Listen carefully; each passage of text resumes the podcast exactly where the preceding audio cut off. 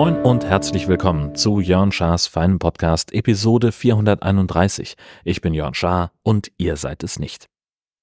Ich bin ein bisschen pissig, denn Saugfried war kaputt, unser Staubsaugerroboter, wurde auf einmal beim Staubsaugen lauter. Es klang irgendwie, als wäre da ein Gegenstand in der, in der Rolle gefangen. Und wie es sich herausstellt, war da was kaputt, nämlich die Abdeckung der Hauptbürste. Also da ist unten ist so eine Bürste drin, die, die sich dreht und da ist halt so eine Abdeckung drüber mit einer Gummilippe. Und diese Gummilippe, die war aus ihrer Halterung rausgezogen und hatte auch ein paar Löcher. Nach weniger als drei Monaten sah das für mich problematisch aus. Dafür ist auch das Gerät einfach zu teuer ein paar Fotos in den Shownotes oder ein Foto, wo man das gut erkennt, wie das Ding aussah. Mal ganz ab von den Staubpartikeln, die da dran hängen, geht's um diese Plastiklippe, die da rausgezogen und, und an zwei Stellen beschädigt ist. Der Kontakt mit der Hotline dazu war grundsätzlich okay, das war aber, war halt alles so nach Skript. Wir entschuldigen uns für die Unannehmlichkeiten, aber bitte machen Sie sich keine Sorgen, wir helfen Ihnen weiter. Also halt einfach nur schlecht vorgelesen, ja. Ich habe also erzählt, was ich für ein Problem habe. Sagt sie, okay, schick Ihnen eine E-Mail, da brauchen wir ein paar, paar Sachen von Ihnen. Also ein Foto, die Seriennummer des Geräts und den Kaufbeleg. Das sollte ich alles über Google Drive denen zur Verfügung stellen. Und dann sagt sie, ja, wir kümmern uns dann drum und prüfen den Fall. Dieses besondere Teil ist laut der Homepage ein Verschleißteil, für das es keine Garantie gibt. Ich habe andererseits beim Kauf direkt ein Ersatzteilkit mitbestellt, das ziemlich großzügig ausgestattet ist und das unter anderem acht neue Wischmopse und diversen anderen Ersatzteilkram enthält. Aber warum denn nicht dieses Teil? So, das kann man nachkaufen. Zwei Stück für 20 Euro habe ich mir bestellt. Die sollten per GLS geliefert werden. Die liegen jetzt im Nachbargebäude in einem Briefkasten, für den wir keinen Schlüssel haben. Das heißt, frühestens Montag erfahren wir, ob das Ding tatsächlich zugestellt worden ist. Aber aus Kulanz hat mir der Hersteller dann zusätzlich noch ein Ersatzteil geschickt. Das kam per UPS und das kam in einem unverhältnismäßig großen Karton an. Also da hätte auch ein Briefumschlag gereicht, wo dann eben ein Ding drin ist. So das andere, was man im Online-Shop bekommt, das sind eben nur zwei Abdeckungen für 20 Euro, was ich auch ziemlich teuer finden würde, wenn das nur drei Monate hält. Der Austausch geht total einfach. Das ist einfach nur so reingeklipst. Ich mache sowieso äh, jede Woche die Bürstenabdeckung ab, um dort Haare rauszusammeln, die sich an der Rolle und an den, äh, an ihrer, an den Aufhängungen der, dieser Rolle gesammelt haben. Insofern, das dauert 30 Sekunden, bis man das getauscht hat. Und jetzt bin ich mal gespannt, wie lange das Ersatzteil jetzt hält. Ich habe so ein bisschen einen Verdacht, woran es liegen könnte. Wir haben so ein, zwei Zimmer, wo Fußleisten an der Tür sind, die mit Schrauben fest sind, die nicht so richtig gut reinzudrehen sind, die auch ein bisschen rausstehen. Vielleicht hat er sich daran festgefahren. Ich laufe dem ja nicht den ganzen Tag hinterher, obwohl das schon ziemlich faszinierend ist, wollen wir ehrlich sein. Also das werde ich jetzt im Auge behalten und mal gucken, wie das weitergeht. Aber das hat mich doch sehr genervt, als dieses Problem dann auf einmal aufgetreten ist. So. Dann war ich in Sachen Arbeit, war ich jetzt in Arnis. Das ist die kleinste Stadt Deutschlands. 300 Einwohner wohnen da und ist eigentlich gar nicht so wahnsinnig weit von uns weg. Aber weil die Brückensituation über die Schlei so ist, wie sie im Augenblick ist, komme ich da nur per Auto und per vor allen Dingen über mit dem Umweg über Kappeln hin. Und äh, Arnis ist eine Halbinsel die in die Schlei hineinragt. 300 Leute wohnen da in, also die haben ungefähr so 120, 130 Häuser. Und bei diesem Ostseehochwasser vor ziemlich genau sechs Wochen, da ist ein Drittel dieser Häuser überschwemmt worden, weil da ein Deich gebrochen ist. Einige Häuser standen wirklich eine Woche lang im Wasser, bis die ganze Brühe wieder abgelaufen ist. Und jetzt war ich mal da um so ein bisschen eine, einen Stimmungsbericht einzuholen, eine Reportage zu machen, wie es da aussieht, wie die Leute sich gegenseitig helfen und, und, und. Das läuft am kommenden Dienstag auf Deutschlandfunk Kultur. Das war ganz schön beeindruckend zu sehen, wie viel Zusammenhalt da ist wie die sich gegenseitig unterstützen, wie der Umgang miteinander ist und auch die Geschichten aus der Sturmnacht zu hören, war, meine Güte, ganz schön beeindruckend. Also unter anderem mit einem Feuerwehrmann gesprochen, der Freitagmorgen um neun angefangen hat, Sandsäcke zu schippen und der erst nach Mitternacht für sich den Einsatz beendet hat, aber eben mit der Erkenntnis, mein Haus steht unter Wasser. Also der wusste nur, dass das Haus im Wasser steht. Zu dem Zeitpunkt Wasserstand an der Stelle ungefähr 1,80 Meter, sieht man auch noch schön am Haus. Also ich hätte da schon fast nicht mehr rausgeguckt, also nur noch so der Scheitel. Und bei ihm im Wohnzimmer waren es dann halt irgendwie 1,50 Meter. Der hat also den Boden raus, den Estrich raus. Alle Möbel sind im Arsch, die Wände sind raus, bis, also bis auf den Klinker kann man da gucken, weil die, auch die Ütungssteine in der Wand nicht in Ordnung waren. Die waren nass. Es hätte Wochen gedauert, die zu trocknen. Gerade bei dem Wetter ist halt nochmal schwieriger. Und darüber haben wir gesprochen, vor was von einem Scherbenhaufen da ganz viele Leute stehen und wie viel Solidarität dann jetzt doch da ist. Gibt eine Spendenaktion für die Betroffenen. Das werde ich auch mal quatschhalber verlinken in den Show Notes. Die Stadt hat da ein Spendenkonto eingerichtet für die Leute, die vom Hochwasser betroffen sind und für Härtefälle. Und das wird eben ausschließlich an EinwohnerInnen von Arnis ausgezahlt, das Geld, oder aus der Nachbargemeinde, die direkt an die Stadtgrenze anschließt, die im Prinzip sich so anfühlt wie ein Stadtteil. Dann hat uns natürlich der Wintereinbruch in Schleswig-Holstein mal wieder hart getroffen. Morgens wach geworden, ich sollte irgendwie relativ früh los, genau, ich hatte noch einen anderen Termin in Heide in der vergangenen Woche und bin morgens aufgestanden, sowieso schon relativ früh, weil es klar war, also es hatte abends vorher schon angefangen zu schneien. Ich dachte, okay, dann die Strecke ist im bei Google Maps angegeben mit irgendwie anderthalb Stunden. Ich habe gesagt, okay, ich nehme mir zwei Stunden Zeit für die Fahrt und bin dann aufgestanden, hatte eine Nachricht von der Herzdame bei Telegram, weil die immer später ins Bett geht als ich und ich sowieso dann nochmal extra früh ins Bett war, die geschrieben hat, hier ist so viel Schnee runtergekommen, nimm dir bitte ganz viel Zeit, um das Auto frei und für die Fahrt und sei bitte vorsichtig. Und das war auch notwendig, weil über Nacht halt einfach hier 25, na 20 Zentimeter Neuschnee runtergekommen sind.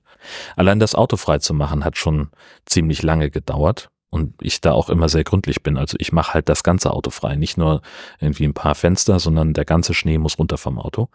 Das war zum Glück sehr pulverig, weil es auch ziemlich kalt war. Ging also mit dem Straßenbesen, also so ein Straßenbesen, ne, so, so einfach ein Besen mit weichen Borsten. Und so konnte ich das Auto dann schon mal frei machen musste gar nicht wahnsinnig viel kratzen. Und dann fuhr natürlich irgendwie der Gemeindearbeiter mit dem Schneeflug noch so an unserer Einfahrt vorbei, dass er davor einen so einen kleinen Schneewall aufgeschüttet hat, aber das war mir in dem Moment dann egal. Da bin ich dann einfach durchgebrettert und dann wirklich mit Tempo 50 oder sowas nach Heide. Also ich habe zweieinhalb Stunden gebraucht, bis ich dann wirklich da war, von, von Abfahrt bis Ankunft war mir egal, weil der Termin, das war so, ein, so eine Workshop, so eine Aktionstag-Geschichte, da kam es jetzt nicht auf die Minute an und abgesehen davon ist ja kein Termin so wichtig, dass man sich dafür den Hals abfahren sollte. Und es wäre auch nicht schneller gegangen, weil ich nicht der Einzige war, der mit Tempo 50 unterwegs war. Das haben alle so gemacht. Das war auch richtig so und schlau. Und das behindert jetzt natürlich noch eine ganze Menge Sachen. Also hier bei uns im Dorf, der Bahnhof, der wird eben dann nicht bis pünktlich zum 10. fertig sein, wenn der Fahrplanwechsel ist und die Züge wieder fahren sollen, weil die Gleisbauarbeiten einfach nicht abgeschlossen werden können. Ganz viele Busse sind nicht gefahren.